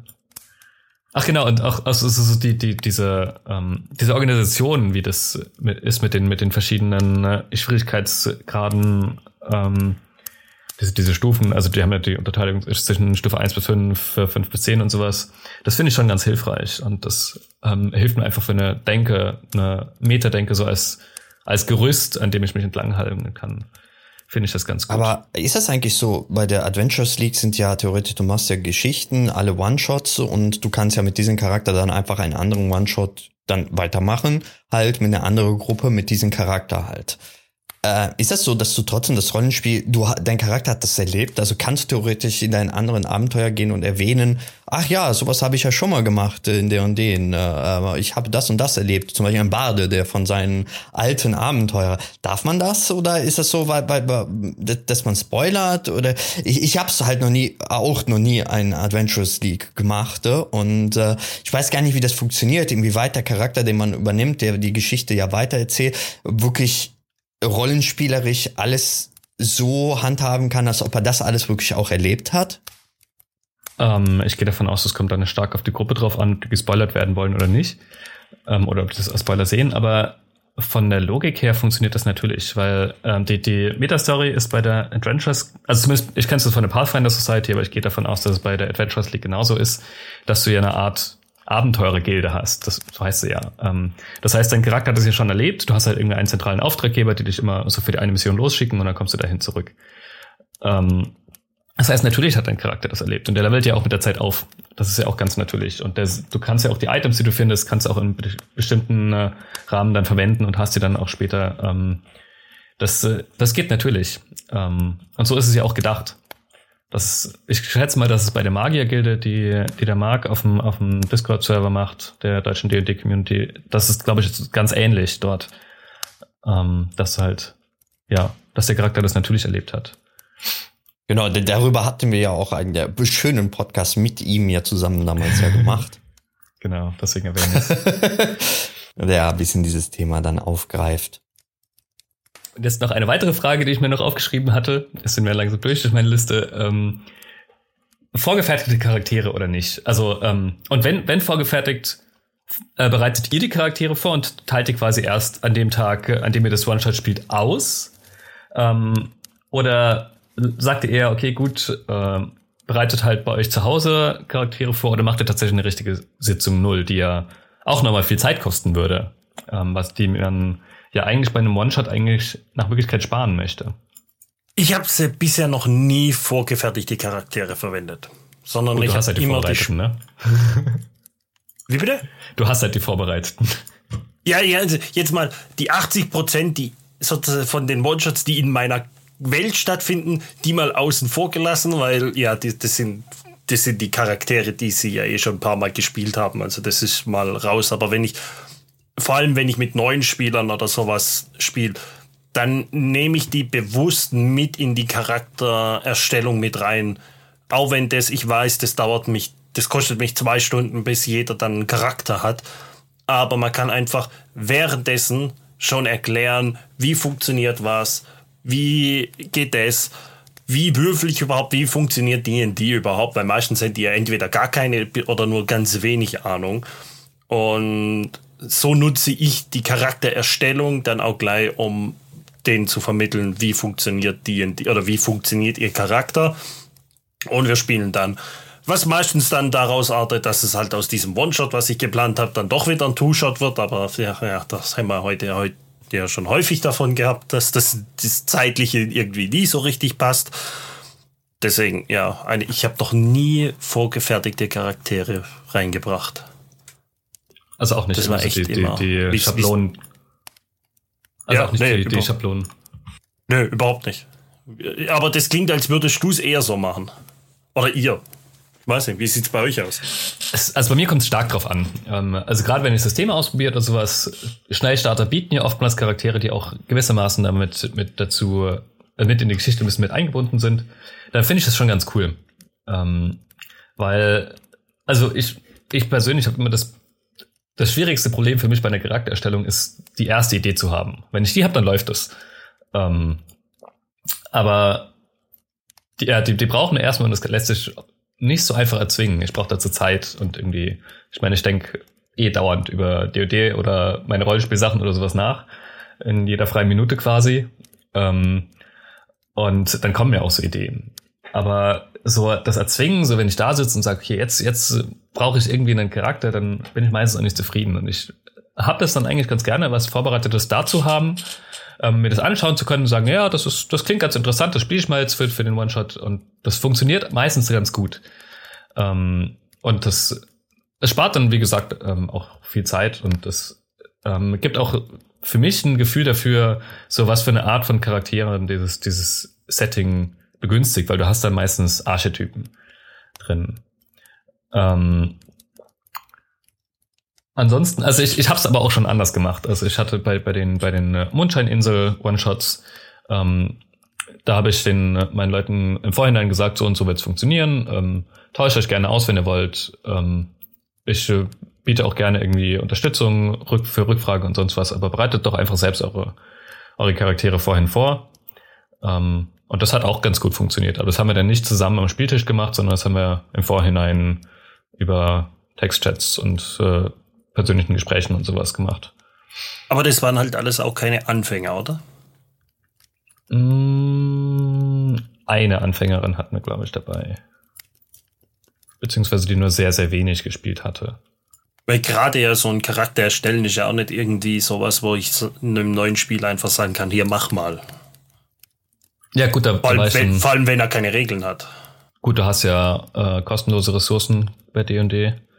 Ähm, die, das gibt's ja. Und ich hab ne, ich, ich stand auch zur Seite und habe gesagt, hier, ähm, ich, mach- ich setze mich doch gerne mit dir zusammen hin und mach das. Ähm, das geht schon. Sandro, du kamst du nicht zu Wort. Kein Problem. ähm, bei mir ist es so, dass ich äh, ähm, bis jetzt noch nie mit vorgefertigten Charaktere gearbeitet habe. Also ich habe, äh, ich mache das, also das ist auch noch ein anderer Grund, weswegen ich auch One-Shots mal mache. Und wenn es nicht jetzt themengebunden sind, mir fiel doch ein, dass ich ein, zwei Abenteuer auch so gemacht habe, was ich vergessen hatte, aber jetzt, wenn wir darüber reden. Äh, und zwar, ich habe gerne auch mal Leute bei mir, die die einfach Bock haben auf D&D und die einfach mal andere Konzepte mal austesten wollen. Und äh, dafür ist halt so ein One-Shot halt sehr gut, um zu testen. Ne? Ist der Charakter, den ich mir so erdacht habe, könnte es was sein, was ich vielleicht in Zukunft spielen möchte. Ähm, und dafür ist es natürlich auch immer ganz cool, so ein One-Shot. Und dementsprechend ist es eigentlich so, dass ich nie Grenzen setze. Also ich sage ungefähr das Thema und sage, baut eure Charaktere und äh, ähm, ja, ich, ich achte, ich, ich meine, du hast es ja erlebt, Justus, wie ich das mache. Äh, jeder baut sich seinen eigenen Charakter. Ich benutze ja sowieso D&D Beyond, da kann man, kann ich auch immer wieder reingucken in der Charaktererstellung und stehe natürlich den Leuten zur Seite, wenn sie Fragen haben, wie etwas funktioniert oder wie das geht, äh, setze ich mich mal mit allen zusammen. Bei einem One-Shot ist sowieso der Background jetzt der, äh, des äh, Charakters und so nicht wirklich relevant. Ähm, das ist auch nämlich etwas, was auch noch sehr wichtig ist, dass bei einem One-Shot man äh, bei der Charaktererstellung halt normalerweise ist, ist der Background oder was hat er erlebt vorher, wieso ist er jetzt auf Abenteuer, ist viel wichtiger als jetzt bei einem One-Shot. Bei einem One-Shot stellst du den Charakter, auf den du Bock hast äh, und es reicht eine rudimentäre Hintergrundgeschichte. Also da muss ja nicht mehr gemacht werden. Und dementsprechend überlasse ich es immer die Charaktere. Und ich meine, in D&D in 80 Prozent der Fälle kann man alles irgendwie einbauen. Ne? Ähm, wenn einer jetzt Bock auf einen Warforged äh, hat, dann, dann kriegen wir es auch in den Forgotten Realms, ein Warforged einzubauen, äh, um es mal zu testen. Und wenn es nur ein verrückter Artifice aus Lantan ist, der ihn erzeugt hat äh, und äh, äh, ja, und er jetzt äh, seinen eigenen Wille ähm, äh, entdeckt hat und versucht, einen Platz in seiner Welt zu finden oder irgendwie sowas. So fertig hat man auch so solch ein Konzept dann drin. Ähm, dementsprechend überlasse ich es immer meine Charaktere. Aber weil ich einfach bis jetzt die Erfahrung gemacht habe, die Leute haben schon Vorstellungen, was sie gerne spielen wollen und wollen nicht irgendetwas vorgesetzt bekommen, was sie spielen müssen. Aber das liegt. Ja. Aber das wird dann auch nicht am Tisch gemacht. Nee, oder? also genau, genau. Also es gibt bei mir keine Session Null bei einem uh, One-Shot, auch wenn jeder seinen eigenen Charakter stellt, sondern ich setze mich mit denen in Kontakt, ich setze mich mit denen mal zusammen für ein Stündchen oder so, wenn ich mal Zeit habe oder sie Fragen haben. Und ansonsten stellt jeder für sich ähm, und gibt mir halt kurz Bescheid, was er sich dabei wo mal gedacht hat. Und ich gebe ein Okay oder sage, hier können wir das so und so machen oder ähnliches. Aber im Normalfall passt es ja. Für einen One-Shot, wie gesagt, muss man so nicht so sehr auf diesen Background eh eingehen. Ist so meine Erfahrung. Ich finde es ehrlich gesagt äh, total schwierig. Also vielleicht sprechen wir später, wenn wir über Kampagnen sprechen, nochmal drüber. Aber so aus Spielersicht musst du den Charakter auch ganz anders bauen, wenn du ihn für einen One-Shot baust oder für eine Kampagne. Also ich habe es gerade beim Halloween One-Shot habe ich gemerkt. Ich habe im Nachhinein viel zu viel reingepasst und ich überlege, ob ich diesen Charakter nicht irgendwann noch, noch eine Kampagne spielen kann. Ja, ähm, weil das ist so cool. Weil ich da so, so viel, so viel Denkprozess reingesetzt habe, so viel, weil, weil halt irgendwie so, Sandro meinte halt so, ja, wir spielen Barovia und ich hatte vorher noch noch keine eigene äh, äh, Bezugspunkte zu Barovia und habe dann überlegt, okay, gut, das muss dann irgendwie ein Charakter sein, der so, so ein bisschen äh, äh ja, ein bisschen beschissenes Leben hat, der so ein bisschen deprimiert ist. Und dann stellt sich dann nachher raus, die Charaktere kommen gar nicht aus Barovia, aber das war ein anderes Story. äh, aber, aber, das ist ja auch nicht ja. verkehrt. Im Gegenteil, ist es doch richtig geil, wenn man einen One-Shot hat, einen Charakter erzeugt und plötzlich merkt, boah, ich will den jetzt auch in einer Kampagne spielen, weil ähm, das hatte ich auch schon, aber auch eine andere Person hatte seinen Charakter in einen One-Shot gespielt und meinte, Finde ich so geil, will ich übernehmen. Zwar musste man dann ein bisschen mehr Hintergrund oder ein bisschen anpassen, aber so der Grundgedanke, er hatte Spaß daran, er wusste, in welche Richtung er geht, es funktioniert für ihn, also kann er spielen. Also als Testmöglichkeit ist so ein One-Shot auch ganz geil. Und das ist aber auch mit ein Grund, den habe ich vorhin vergessen, ähm, warum ich die Charaktere an dem Abend am Tisch gemeinsam mache. Meistens haben die bisher keine Ahnung oder wenn, also äh, keine Ahnung, was, was genau gespielt wird, welche Richtung es überhaupt geht, weil pff, warum soll ich denn das sagen, wenn, wenn eh alles an dem Abend stattfindet. Ähm, und dann hast du genau diese Erwartungen nicht, oh, ich habe mir schon so viel Gedanken über den Charakter gemacht, sondern der Charakter entsteht erst da. Ich verwende tatsächlich mit, mit nicht neuen Spielern, verwende ich da auch gerne mal, du würfelst, bevor du überhaupt einen Charakter erstellst, würfelst du Dein erster Wert ist deine Stärke, was du würfelst. Der zweite Oh Dexterity, Gott, okay, Constitution interessant. und so weiter durchgehen. Und du baust daraufhin deinen Charakter. Was auch zu richtig geilen Charakteren führt. Einfach weil die so, ich wollte eigentlich in, in oder oder ich möchte doch irgendwie in Deep spielen, in Rogue, aber jetzt ist meine Deck, äh, meine Constitution ist hoch und meine Dexterity ist keine Ahnung, ist plus 10. Und ich bastel vielleicht dann doch irgendwas und du hast dann so einen absolut verrückten Charakter da drin. Weil du halt doch, ich will ein Rogue spielen, aber du hast halt keinen Rogue Das gewürfelt. bedeutet, du hast aber auch, Dann musst du damit dann hast du auch Sonderregel bei, äh, bei, bei einem One-Shot, bei der Charaktererstellung. Du machst nicht die Bei, bei dem, Standardcharaktererstellung. den, ja, ja. Genau. Aber das ist auch nur bei, mit neuen Spielern, die dürften sich aussuchen und, und so, oh, Rogue klingt cool oder Paladin klingt cool und so weiter. Und dann würfeln die ganz normal und es wird einen normalen Charakter erstellt. Aber ja, Background oder sowas, das fliegt da komplett raus. Das, das ist komplett gestrichen bei mir. Aber genau da möchte ich eigentlich widersprechen. Also ähm, eine Sache, wo ich auch gerne mit vorgefertigten äh, Charakteren arbeite oder arbeiten sehe, ist, wenn du eine Story hast, in der die also vorgefertigten Charaktere mit integriert sind. Und das kann dann halt wieder verdammt cool sein, aber das kannst du dann schlecht den, den Spielern in die Hände geben, wenn du nicht auf die paar Charaktere was zugeschnitten haben willst. Also wir hatten einmal ein Private Eye Abenteuer, ähm, das war so, so 18. Jahrh äh, 19. Jahrhundert ähm, Detektiv ist es. Und da waren wir halt auf dem Schiff unterwegs und ähm, es, äh, jeder von uns hatte Bezugspunkte zu Personen, die nachher verdächtig waren. Ähm, und es war von dem Abenteuer mit Absicht so gebaut. Und das ist dann wieder verdammt geil eigentlich, finde ich. Und das ist auch ein Punkt, wo ich super, super gerne vorgefertigte Abend äh, äh, Charaktere verwende. Ich, ich muss noch mal rein, rein, äh, reingrätschen, weil ich glaube, ich habe mich nicht so ausgedrückt. Background äh, ist nicht gestrichen in dem Sinne, dass es keinen gibt, sondern der Background ist von mir vorgegeben. Den gebe ich vor, aber den Charakter, der davor steht, der ist völlig egal. Also der ist mir egal, sondern du hast dann halt, du kannst dann Paladin spielen, aber dein Background ist immer gleich. Gerade wenn, wenn man so, so, dann hab, bist du ein Detektiv von der und der, aber die Klasse und Rasse und so weiter, das ist egal. Im Grunde war das, was Max gerade sagt, ja das, was wir auch in unseren äh, äh, One-Shot ja hatten, Justus, ne, wo ich, Nee, Oder? Nee. also in Gru- ja, Also was, was, was ich meinte, ist, ist tiefgehender. Ah, okay. Dass du, dass du, also ich, ich teile die Charaktere aus und dann, keine Ahnung, meine, ich weiß, okay, meine Oma ist hier auf dem Schiff und ähm, die macht auch ab und zu mal ein bisschen krumme Geschäfte, was ich, äh, nimmt gerne Drogen oder sowas. So. Und das sind Sachen, die die anderen Spieler nicht wissen. Ähm, und die stehen aber auf, auf, meinem, auf meinem Charakterblatt mit drauf. Und dann ist diese Tatsache wird dann nachher im Abenteuer zum Problem. Und das kannst du schlecht oder nur sehr, sehr, sehr schwierig mit viel, viel Aufwand machen, wenn die Spielerinnen ihre Charaktere für, das, für den One-Shot selbst bauen. Das geht deutlich besser, wenn du vorgefertigte äh, Charaktere hast, die aus, dem, aus der Geschichte heraus sind. Das meine ich. Okay, da gebe ich dir recht. Und das ist zum Beispiel ein weiterer Punkt, wo ich auch gerne vorgefertigte Charaktere Mhm. für verwende.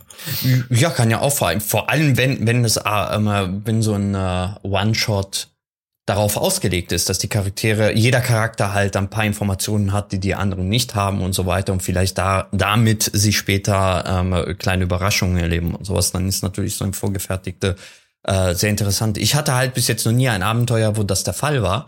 Aber würde ich auf jeden Fall ausprobieren, wenn, wenn es sich sowas mal ergibt. Also kann sehr spannend, denke ich mal, sein.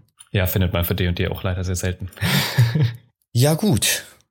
Ja, liebe Zuschauer, ihr seht, äh, Zuhörer besser gesagt. Ah, ich hasse die Zuschauer. Ich weiß nicht, äh, es ist äh, dieses Streaming. Äh, es liegt daran, äh, dass wir beide ja, streamen. ja. Wenn ich das mache, wenn ich das mach, ist es genau, Genau. das Gleiche. Aber wie man merkt, äh, ist es hier genau das passiert, was wir am Anfang über One-Shots ja gesagt haben, nämlich, dass die Zeit, die man sich nimmt für einen One-Shot, fa fast nie funktioniert und man am Ende aus einem One-Shot doch einen Two-Shot machen muss oder ein, äh, wie wir heute gelernt haben, Few-Shot machen. Und ich denke, es wird nicht drum kommen, dass wir auch mit dieser Folge eine, daraus einen Few-Shot machen und dann beim nächsten Mal über das Thema Kampagnen, also den zweiten Teil besprechen, da wir doch jetzt sehr weitestgehend äh, mit One-Shots beschäftigt waren, was ich aber auch nicht schlecht finde, weil das ist ja schon ein interessantes Thema und äh, ähm, da gibt es halt viel zu besprechen. Und dementsprechend werden wir dann, denke ich, beim nächsten Mal da weitermachen. Ich würde sagen, zum Abrundung dieses Themas und zum Abschluss, äh, ähm, wollt ihr den, äh, den Zuhörern, ha, diesmal habe ich es, ähm, noch irgendetwas auf den Weg geben, wenn sie, wenn sie an einem One-Shot arbeiten, ähm, worauf sie achten müssen oder was euch, für euch, äh, ähm, was ihr vielleicht gelernt habt, worauf man achten muss oder äh, irgendetwas den äh, Zuhörern halt auf dem Weg geben. Und vielleicht, wenn ihr wollt, gerne auch eine Empfehlung für einen One-Shot, den ihr auf dem ihr vielleicht besonders Spaß hattet, dass die vielleicht äh, das nachgucken können und das mal selber spielen können. Da kommst du jetzt mit so Ja, total. Justus, das ist, oh, ich kann ja auch anfangen, wenn du Ich, ich, ich, ich kann gerne ja, anfangen. Ja. Ich, ich habe was in der Hinterhand, tatsächlich. Ähm, ja, also ich, ich kann da nochmal betonen, wenn ihr selbst One-Shots schreibt und vorbereitet, nehmt einen einfachen Plot, schneidet 60% davon weg und spielt das als One-Shot. Man unterschätzt verdammt, verdammt, verdammt, verdammt dauernd einfach, äh, wie wenig man in vier Stunden an Plot schafft und trotzdem eine schöne Geschichte hat. Ich, äh, was ich sehr schön fand, ähm, auch als, als One-Shots sind, aber das ist, das ist leider nicht D&D, aber ich finde, man kann es als Inspiration ganz gut nehmen.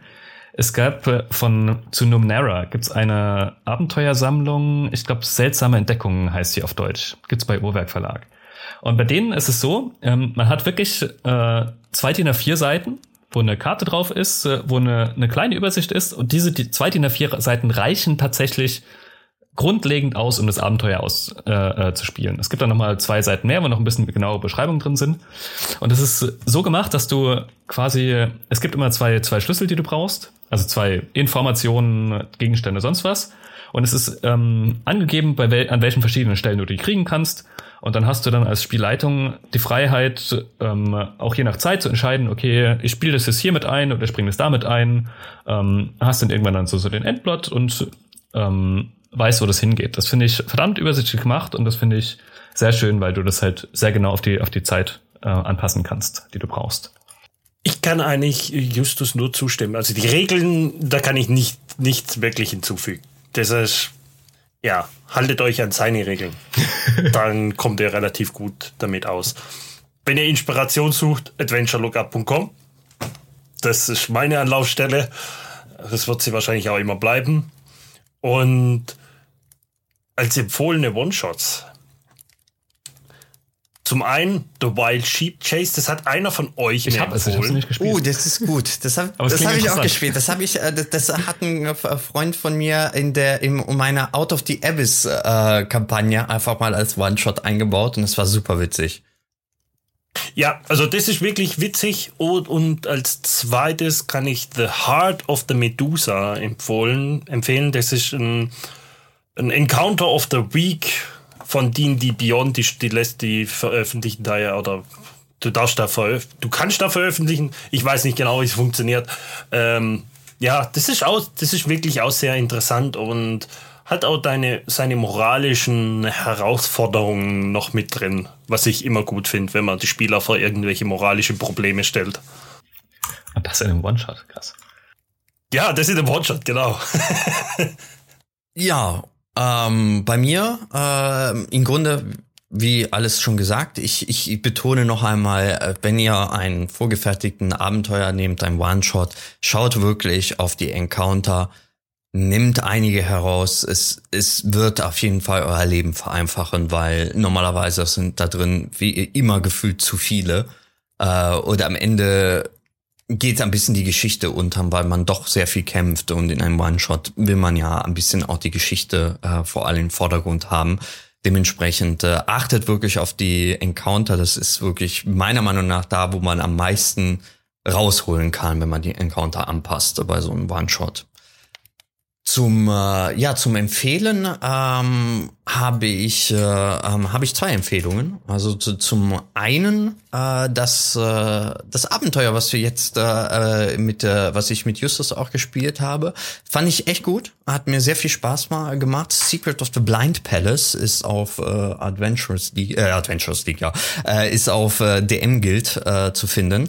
Fand ich ein sehr schönes Abenteuer, hat ein, ähm, ein, ein nettes Plot, ähm, vor allem wenn man so auf Gruselgeschichten und ähnliches steht, ähm, ist es sehr cool, weil die Leute wirklich auch viel selber herausfinden können über die Geschichte und äh, es, ist ein cooles, äh, ich sage mal, Haunted House äh, Abenteuer, was ja sowieso mir würde, würde mir, äh, was ich äh, so als Spaß.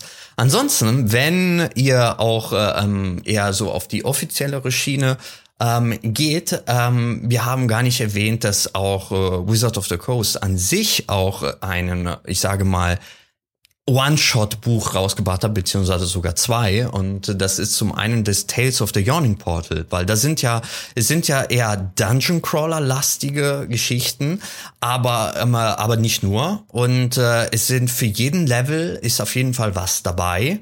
Äh, vor allem das erste ist die diese Citadel-Geschichte, äh, die Sunless Citadel. Es ist ein sehr cooles Abenteuer. Das habe ich äh, gespielt innerhalb einer Kampagne eingebaut und es hat unglaublich viel Spaß gemacht. Vor allem das sind One-Shots, die man auch überall auf die Welt äh, D&D einbauen kann, auch innerhalb von Kampagnen ohne Probleme. Ähm, wenn man einfach ein bisschen Abwechslung haben möchte oder halt einen coolen Dungeon oder so, schaut mal da rein. Also mir hat's auf jeden Fall sehr viel Spaß gemacht und äh, ist auch eine Möglichkeit halt an ein offizielles Abenteuer, was vielleicht auf D&D Beyond oder sowas, wenn man wenn man irgendetwas gekauft hat, automatisch hat. Ähm, ich glaube sogar jetzt zur Quarantänezeit ist das sowieso äh, kostenlos, die Sunless Citadel. Äh, ich weiß nicht, ob es immer noch so ist, aber war bis jetzt auf D&D Beyond. Ähm, das wären so meine Empfehlungen. Aber wenn du das als One-Shot spielen willst, dann wundert mich nicht, dass du immer nee, zu viel Zeit das, hast. Nee, nee, das, das, ist, das sind tatsächlich Few-Shots. Also da muss man eher zwei, drei Sessions auf jeden Fall einplanen. Das ist nicht für einen einzelnen, äh, aber wenn man halt auf sowas Interesse hat und mal Abwechslung, was man gut in eine Kampagne auch einbauen kann, ist das auf jeden Fall äh, sehr cool. Ja, ich würde sagen, wir haben sehr viel über dieses Thema ausgiebig geredet. Ähm, wir haben viel herausgefunden. Wir haben festgestellt, worauf wir äh, besonders achten müssen, dass Kämpfe ja mal ein bisschen äh, angepasst werden müssen. Äh, wir haben viele Orte und Quellen gefunden, wo wir Inspiration suchen können, was ich sehr cool fand. Und ich denke, das ist ein guter Abschluss gewesen für, für dieses Thema. Genau, und äh, ich äh, danke euch ähm, erst einmal, dass ihr mal wieder äh, die, diese Diskussion dabei wart, äh, Justus und Max. Ähm, wir selber von äh, Trajan Dragons äh, ähm, sind ja auch äh, alle auf dem, vor allem auf dem Discord-Server von äh, von D&D äh, deutsche deutsche D&D Community immer zu finden. Da haben wir einen eigenen Kanal. Da dürft ihr auch gerne Feedback zurückgeben. Ähm, da freuen wir uns immer drauf, beziehungsweise wenn ihr Fragen habt oder Wünsche vielleicht auch für bestimmte Themen, könnt ihr sie gerne dort stellen. Ähm, ansonsten, äh, wenn, äh, wenn ihr noch erzählen wollt, wo ihr zu finden seid, könnt ihr das gerne jetzt tun. Lieber Max und Justus, weil ähm, da einige von uns ja auch streamen, könnt ihr gerne kurz was dazu sagen.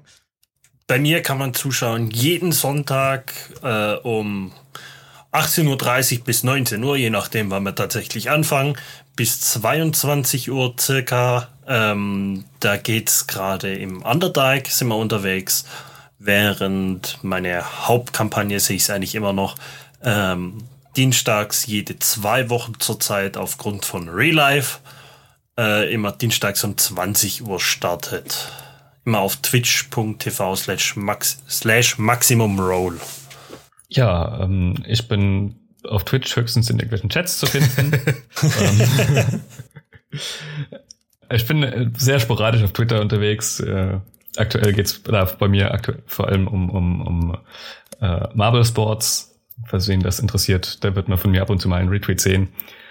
Ähm, aber ich glaube, wenn man mit mir Kontakt aufnehmen möchte, dann am besten über Discord.